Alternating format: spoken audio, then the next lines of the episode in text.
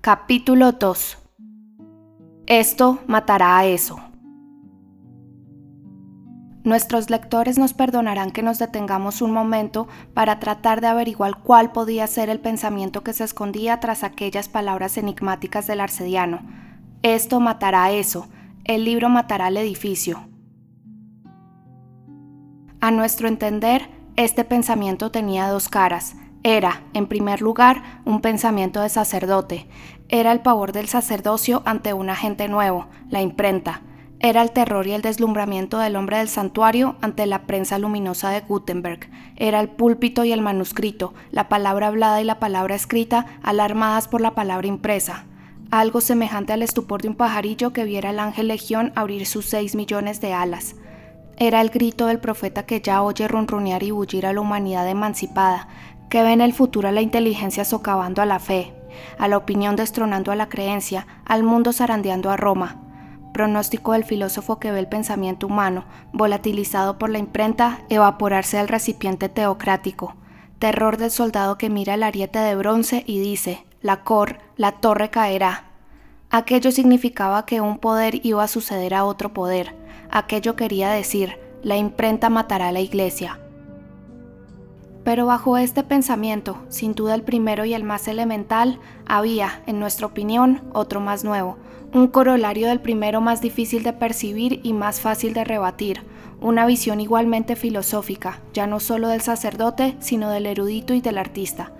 Era el presentimiento de que el pensamiento humano, al cambiar de forma, iba a cambiar su modo de expresión de que la idea capital de cada generación ya no se escribiría con la misma materia y de la misma manera, de que el libro de piedra, tan sólido y duradero, iba a ceder el puesto al libro de papel, más sólido y más duradero aún. Desde esta perspectiva, la vaga frase del arcediano tenía un segundo sentido. Significaba que un arte iba a destronar a otro arte. Quería decir, la imprenta matará la arquitectura. En efecto, desde el origen de las cosas hasta el siglo XV de la era cristiana inclusive, la arquitectura es el gran libro de la humanidad, la expresión principal del hombre en sus diferentes estadios de desarrollo, ya sea como fuerza o como inteligencia. Cuando la memoria de las primeras generaciones se sintió sobrecargada, cuando el bagaje de los recuerdos del género humano se hizo tan pesado y confuso que la palabra, desnuda y flotante, corría el peligro de perder algunos por el camino, los transcribieron sobre el suelo de la forma más visible, más duradera y más natural a la vez, sellaron cada tradición bajo un monumento.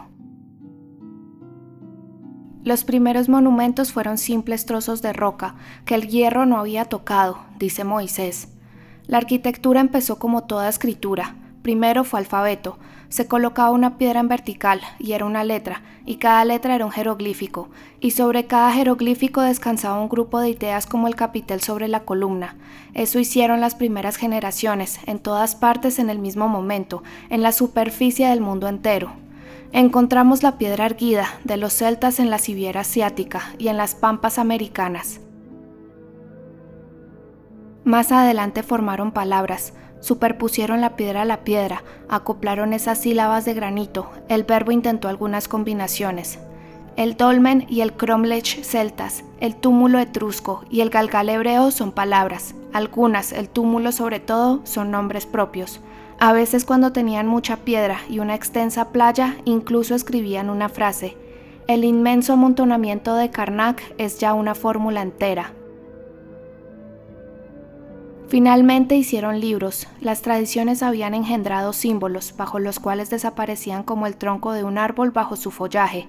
Todos esos símbolos, en los que la humanidad tenía fe, iban creciendo, multiplicándose, cruzándose, complicándose cada vez más. Los primeros monumentos ya no eran suficientes para contenerlos, estaban desbordados por todas partes. Aquellos monumentos apenas seguían expresando la tradición primitiva, sencilla, desnuda y tendida en el suelo como ellos. El símbolo necesitaba extenderse por el edificio.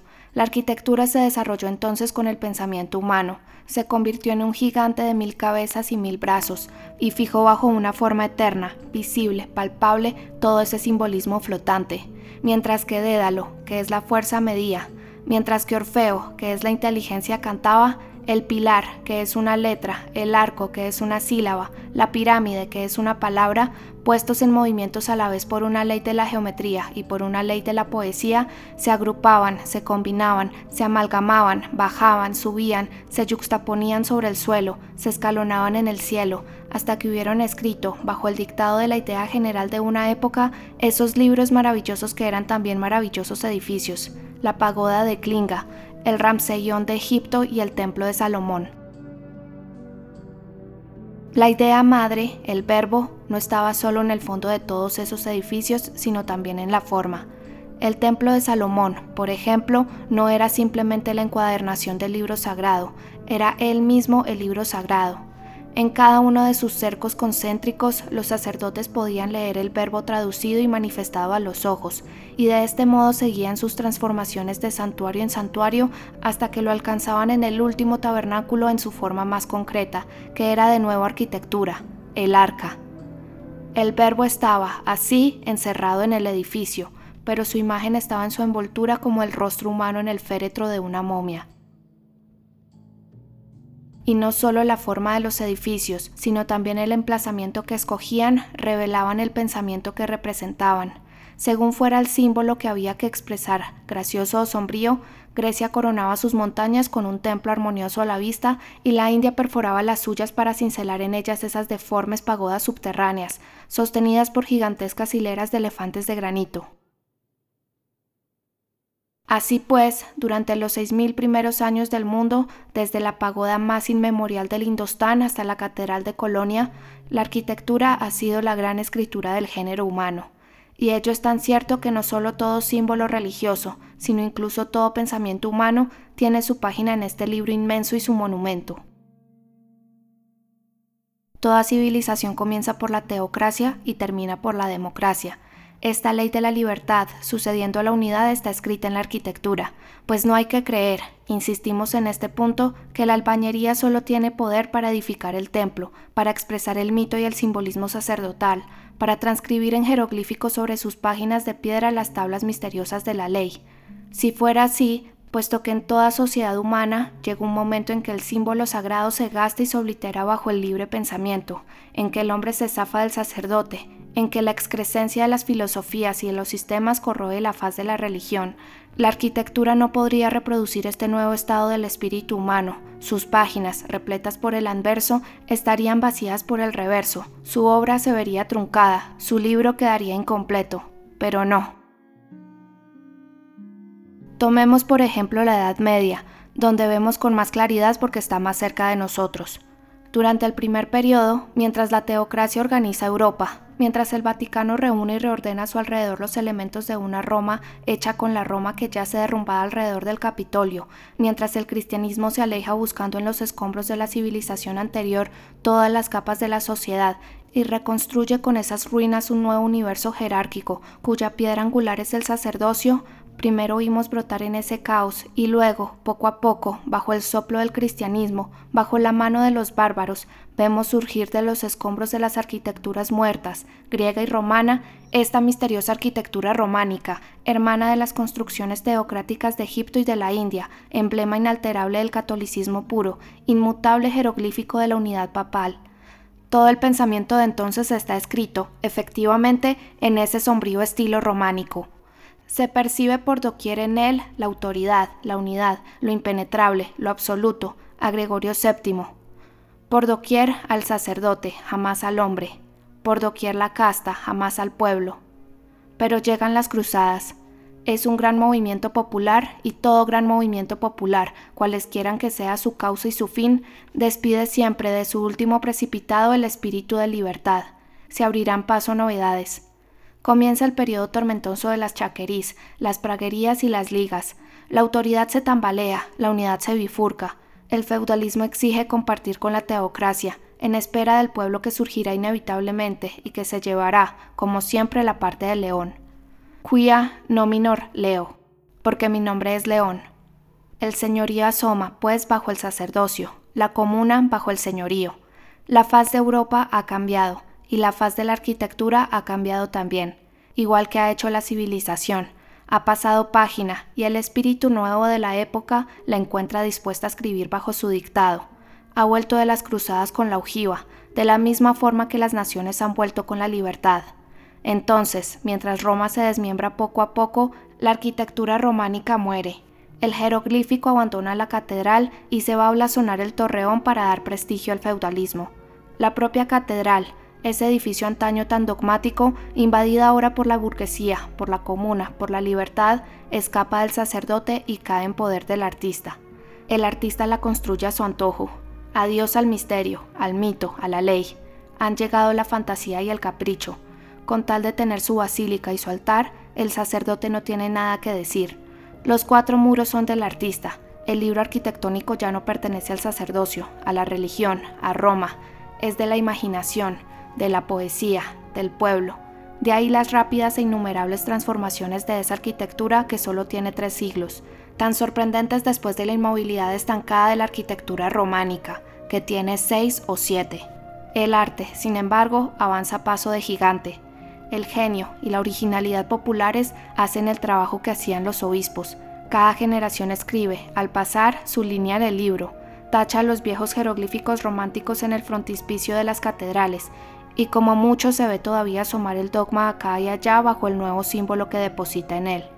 El ropaje popular a duras penas permite adivinar la osamenta religiosa. No podemos hacernos una idea de las licencias que se toman entonces los arquitectos, aún con la iglesia. Capiteles atestados de monjes y monjas vergonzosamente acoplados, como en la sala de las chimeneas del Palacio de Justicia de París. La aventura de Noé esculpida con todas las letras como en el gran pórtico de la Catedral de Bourges un monje ebrio con orejas de burro y el vaso en la mano riéndose en las narices de toda una comunidad, como en la pila de abluciones de la abadía de Boucherville. Existe en esta época, para el pensamiento escrito en piedra, un privilegio absolutamente comparable a la libertad actual de la imprenta, es la libertad de la arquitectura. Esa libertad llega muy lejos, a veces un pórtico, una fachada o una iglesia entera presenta un sentido simbólico absolutamente ajeno al culto o incluso hostil a la iglesia.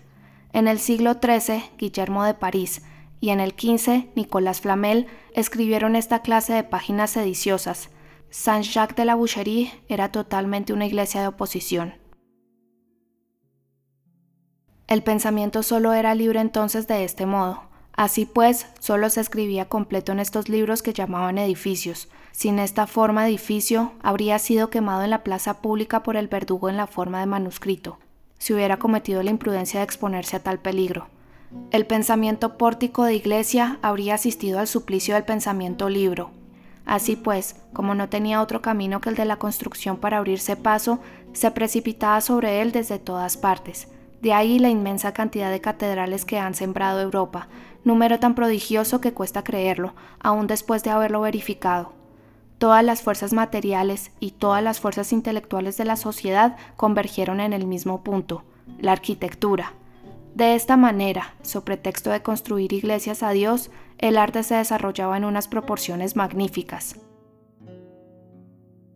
Entonces, todo aquel que nacía poeta se hacía arquitecto, el genio esparcido entre las masas, comprimido por todas partes bajo el feudalismo como bajo el testudo de escudos de bronce, al no contar salida sino por el lado de la arquitectura, desembocada en este arte, y sus iliadas adoptaban la forma de catedrales.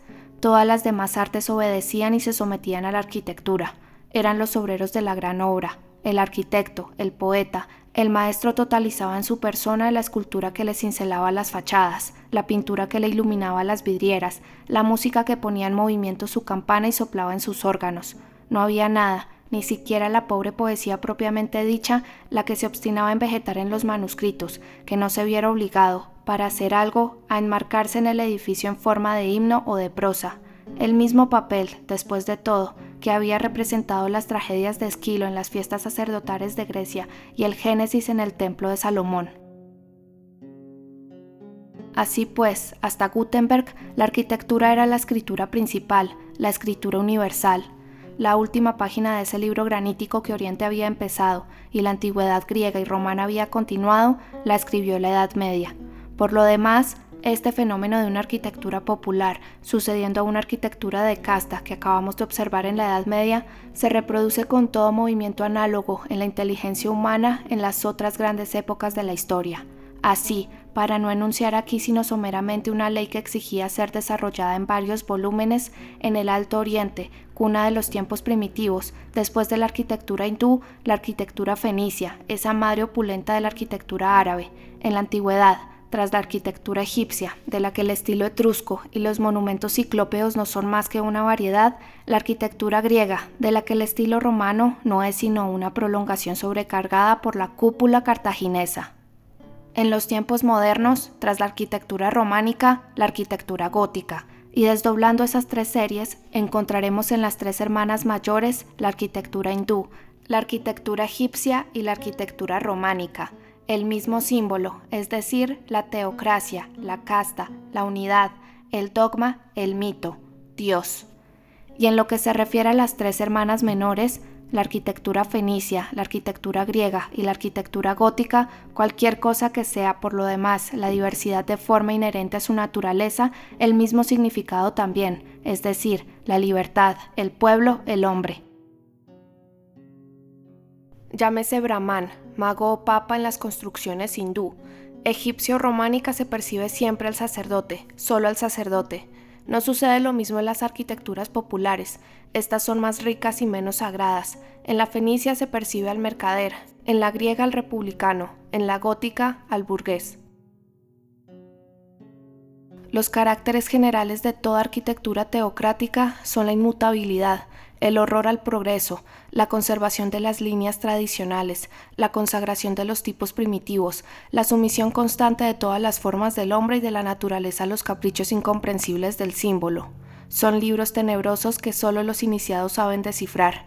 Por lo demás, toda forma, toda deformidad incluso, encierra un sentido que la hace inviolable. No les pida las construcciones hindú, egipcia o románica que reformen su dibujo o mejoren su estatutaria todo perfeccionamiento es impiedad para ellas. En esas arquitecturas parece que la rigidez del dogma se haya extendido por la piedra como una segunda petrificación. Los caracteres generales de las construcciones populares, por el contrario, son la variedad, el progreso, la originalidad, la opulencia, el movimiento perpetuo. Están ya suficientemente apartadas de la religión para pensar en su belleza, para cuidarla, para corregir sin descanso su ornamentación de estatuas o de arabescos. Son del siglo, tienen algo humano que mezclan sin cesar con el símbolo divino bajo el que todavía se producen. El resultado son edificios que cualquier alma, cualquier inteligencia, cualquier imaginación puede penetrar, simbólicos todavía, pero fáciles de comprender como la naturaleza. Entre la arquitectura teocrática y esta existe la misma diferencia que entre la lengua sagrada y la lengua vulgar, entre el jeroglífico y el arte, entre Salomón y Fidias.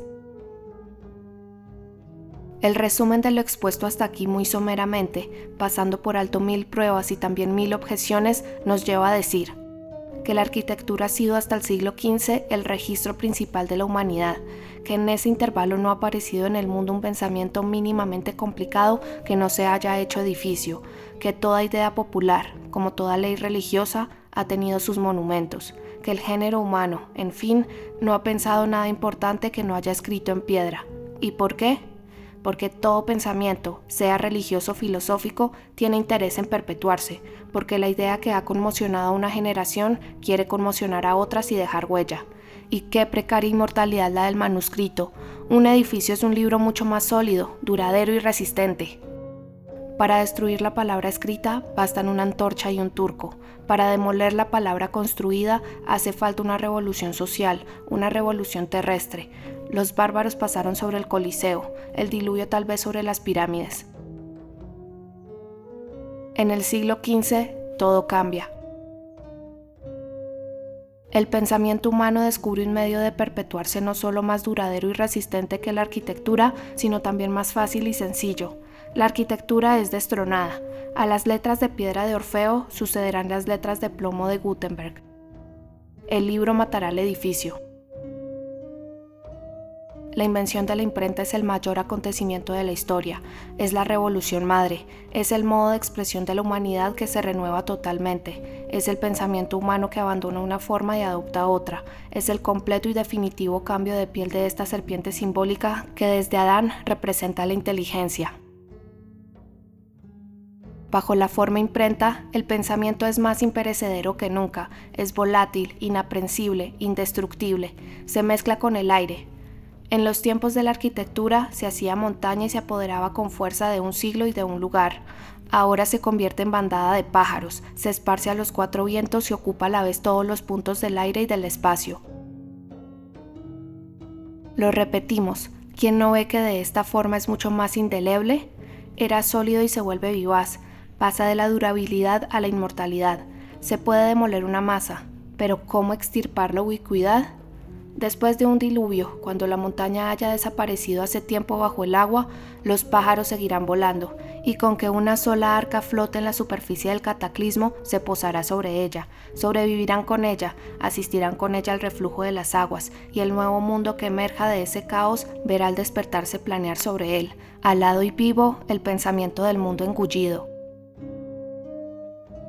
y cuando observamos que este modo de expresión no es solo el más conservador, sino el más sencillo, el más cómodo, el más practicable para todos, cuando pensamos que no acarrea un bagaje excesivo y no carga con unos pesados petrechos, cuando comparamos el pensamiento que para traducirse en un edificio se ve obligado a poner en movimiento cuatro o cinco artes más y toneladas de oro, una montaña entera de piedras, un bosque entero de armazones y un pueblo entero de obreros, con el pensamiento que se hace el libro y que no necesita más que un poco de papel, un poco de tinta y una pluma, ¿cómo sorprendernos de que la inteligencia humana haya cambiado la arquitectura por la imprenta? Corte bruscamente el lecho primitivo de un río mediante un canal excavado por debajo de su nivel y el río abandonará su lecho. Vea pues cómo a partir del descubrimiento de la imprenta la arquitectura se deseca poco a poco, se atrofia y se descarna.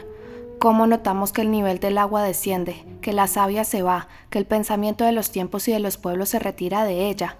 El enfriamiento es casi imperceptible en el siglo XV, la imprenta es demasiado débil aún, y como mucho extrae de la poderosa arquitectura una sobreabundancia de vida. Pero a partir del siglo XVI, la enfermedad de la arquitectura resulta visible deja de ser esencialmente la expresión de la sociedad, se convierte miserablemente en arte clásico, pasa de ser gala, europea, indígena, a ser griega y romana, de ser auténtica y moderna a ser pseudo antigua. Esa decadencia es lo que llamamos renacimiento, decadencia, no obstante, magnífica, pues el viejo genio gótico, ese sol que se pone detrás de la gigantesca imprenta de Maguncia, todavía penetra durante algún tiempo con sus últimos rayos todo ese amontonamiento híbrido de arcadas latinas y columnatas corintias. Ese sol poniente es el que tomamos por una aurora. Sin embargo, desde el momento en que la arquitectura ya no es sino un arte como cualquier otro, desde que ya no es el arte total, el arte soberano, el arte tirano, deja de tener la fuerza necesaria para retener a las demás artes. Estas, pues, se emancipan, rompen el yugo del arquitecto y se van cada una por su lado, y cada una de ellas gana con este divorcio. El aislamiento lo engrandece todo, la escultura se convierte en estatutaria, la imaginería se convierte en pintura, el canon se convierte en música. Recuerda un imperio que se desmiembra a la muerte de su Alejandro y cuyas provincias se transforman en reinos. De ahí Rafael, Miguel Ángel, Jean Goujon, Palestrina, esos esplendores del deslumbrante siglo XVI. Al mismo tiempo que las artes, el pensamiento se emancipa por todas partes. Los heresiacas de la Edad Media ya habían infligido grandes heridas al catolicismo. El siglo XVI rompe la unidad religiosa. Antes de la imprenta, la reforma habría sido simplemente un cisma, la imprenta la convierte en revolución. Suprima la imprenta y la herejía quedará debilitada, fatal o providencial. Gutenberg es el precursor de Lutero. Sin embargo, cuando el sol de la Edad Media se ha puesto del todo, cuando el genio gótico se ha extinguido para siempre en el horizonte del arte, la arquitectura va perdiendo cada vez más brillo, color, protagonismo. El libro impreso, ese gusano que corroe el edificio, la succiona y la devora. La arquitectura se despelleja, se deshoja, adelgaza ojos vistas. Es mezquina, es pobre, es nula. Ya no expresa nada, ni siquiera el recuerdo del arte de otra época. Reducida a sí misma, abandonada por las otras artes porque el pensamiento humano la abandona, recurre a artesanos a falta de artistas. El cristal sustituye a la vidriera, el cantero sucede al escultor. Adiós a toda sabia, a toda originalidad, a toda vida, a toda inteligencia. Se arrastra, lamentable mendiga de taller, de copia en copia. Miguel Ángel, que desde el siglo XVI sin duda la sentía morir, había tenido una última idea, una idea desesperada ese titán del arte había amontonado el Panteón sobre el Parteón y había hecho San Pedro de Roma. Gran obra que merecía ser única, última originalidad de la arquitectura, firma de un artista gigante al pie del colosal registro de piedra que se cerraba. Muerto Miguel Ángel, ¿qué hace aquella miserable arquitectura que se sobrevivía a sí misma en estado de espectro y de sombra? Coge San Pedro de Roma y lo calca y lo parodia. Es una manía, es lastimoso, cada siglo tiene su San Pedro de Roma. En el 17, el Valdegras. En el 18, San Genevieve. Cada país tiene su San Pedro de Roma. Londres tiene el suyo. San Petersburgo también lo tiene. París tiene dos o tres. Insignificante testamento, último desatino de un gran arte decrépito que vuelve a la infancia antes de morir. Si en lugar de monumentos característicos como estos de los que acabamos de hablar, examinamos el aspecto general del arte desde el siglo XVI hasta el XVIII, observamos los mismos fenómenos de declive y de deterioro. A partir de Francisco II, la forma arquitectónica del edificio desaparece cada vez más y deja sobresalir la forma geométrica, como la estructura huesuda de un enfermo enflaquecido. Las bellas líneas del arte dejan paso a las frías e inexorables líneas del geómetra. Un edificio ya no es un edificio, es un poliedro. La arquitectura, sin embargo, se tortura para ocultar esa desnudez. Ahí está el frontón griego que se inscribe en el frontón romano y a la inversa. Sigue siendo el Panteón en el Parteón, San Pedro de Roma. Ahí están las casas de ladrillo con esquinas de piedra de Enrique IV, la Plaza Royal y la Plaza Dauphin. Ahí están las iglesias de Luis XIII, pesadas, achaparradas, rebajadas, rechonchas, con una cúpula que recuerda una joroba. Ahí está la arquitectura mazarina, el horrible pastiche italiano de las cuatro naciones. Ahí están los palacios de Luis XIV, largos cuarteles para cortesanos, rígidos, glaciales, aburridos. Ahí está, por último, Luis XV, con sus escarolas y sus fideos, y todas las verrugas y todos los hongos que desfiguran esa vieja arquitectura caduca, desdentada y coqueta. De Francisco II a Luis XV, el mal se ha incrementado en progresión geométrica, el arte ha quedado reducido a piel y huesos, agoniza miserablemente. Entre tanto, ¿qué ocurre con la imprenta? Toda esta vida que escapa de la arquitectura va a ella, a medida que la arquitectura va a menos, la imprenta crece y engorda. Ese capital de fuerzas que el pensamiento humano invertía en edificios lo invierte ahora en libros. Así pues, en el siglo XVI, la imprenta, alcanzando el nivel de la arquitectura en declive, lucha con ella y la mata. En el XVII ya es bastante soberana, bastante victoriosa, está bastante afianzada en su triunfo para ofrecer al mundo la fiesta de un gran siglo literario.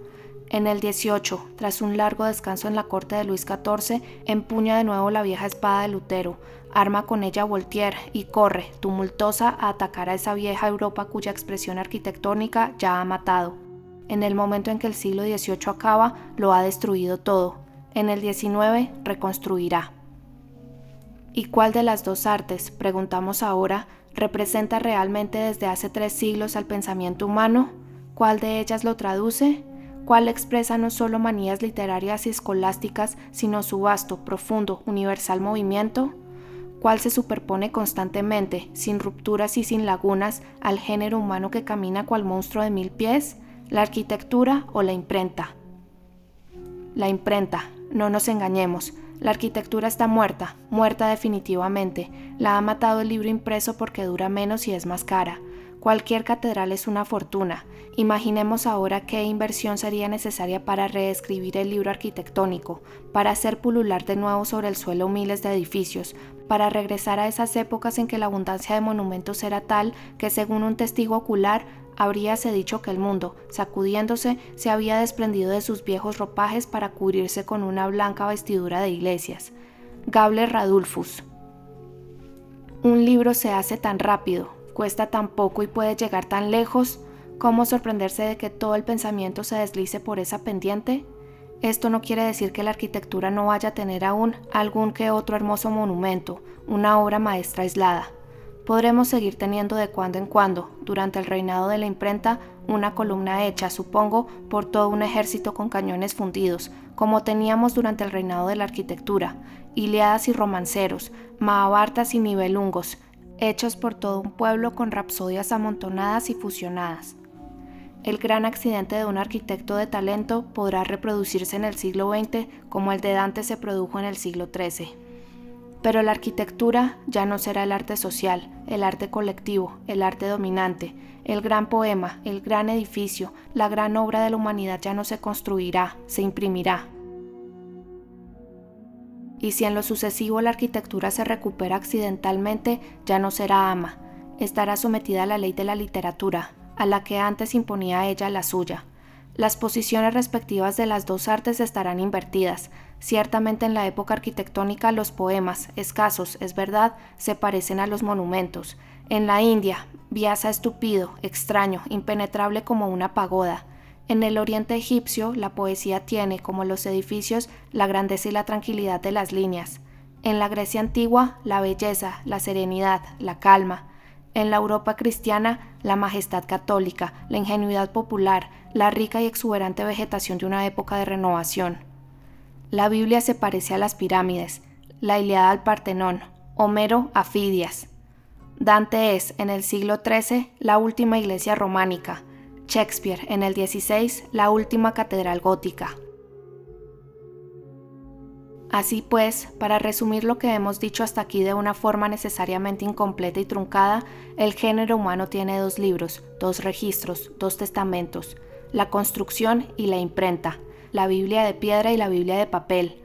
Sin duda, cuando contemplamos estas dos Biblias tan ampliamente abiertas a lo largo de los siglos, estamos autorizados a añorar la majestad visible de la escritura de granito, esos gigantescos alfabetos formulados en columnatas, en pilones, en obeliscos, esa especie de montañas humanas que cubren el mundo y el pasado desde la pirámide hasta el campanario, de Keops a Estrasburgo. Hay que releer el pasado en esas páginas de mármol, hay que admirar y hojear constantemente el libro escrito por la arquitectura, pero no hay que negar la grandeza del edificio que levanta a su vez la imprenta.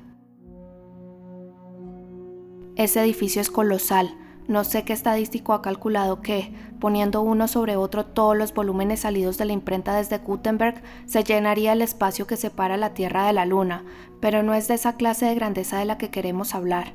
Sin embargo, cuando intentamos recoger en el pensamiento una imagen total del conjunto de los productos de la imprenta hasta nuestros días, no nos aparece ese conjunto como una inmensa construcción apoyada sobre el mundo entero en la que la humanidad trabaja sin descanso y cuya cabeza monstruosa se pierde en las brumas profundas del futuro. Es el hormiguero de las inteligencias, es la colmena a la que todas las imaginaciones, esas abejas doradas llegan con su miel, el edificio de mil pisos, aquí y allá Vemos desembocar en sus rampas las cavernas tenebrosas de la ciencia que se cruzan en sus entrañas. En toda su superficie, el arte hace proliferar ante la vista sus arabescos, sus rosetones y sus cresterías. Ahí cada obra individual, por caprichosa y aislada que parezca, tiene su lugar y su saliente. La armonía resulta del conjunto, desde la catedral de Shakespeare hasta la mezquita de Byron. Mil campanarios se agolpan desordenadamente en esa metrópoli del pensamiento universal. En su base han escrito algunos viejos títulos de la humanidad que la arquitectura no había registrado. A la izquierda de la entrada han sellado el viejo bajo relieve en mármol blanco de Homero. A la derecha, la Biblia políglota yergue sus siete cabezas. La hidra del romancero se alza más allá y algunas otras formas híbridas, como los Vedas y los nivelungos. Por lo demás, el prodigioso edificio continúa inacabado. La imprenta, esa máquina gigante que bombea sin descanso toda la savia intelectual de la sociedad, vomita incesantemente nuevos materiales para su obra. Todo el género humano trabaja en ella. Cada mente es un albañil. El más humilde tapa su agujero o pone su piedra. Retif de la Bretón aporta su capazo de cascotes. Todos los días se coloca una nueva hilada. Con independencia de la contribución original e individual de cada escritor, hay contribuciones colectivas el siglo XVIII da la enciclopedia, la revolución da el monitor. Desde luego, es una construcción que crece y se amontona en espirales sin fin.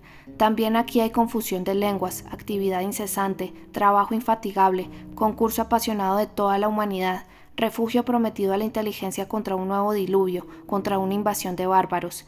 Es la segunda torre de Babel del género humano.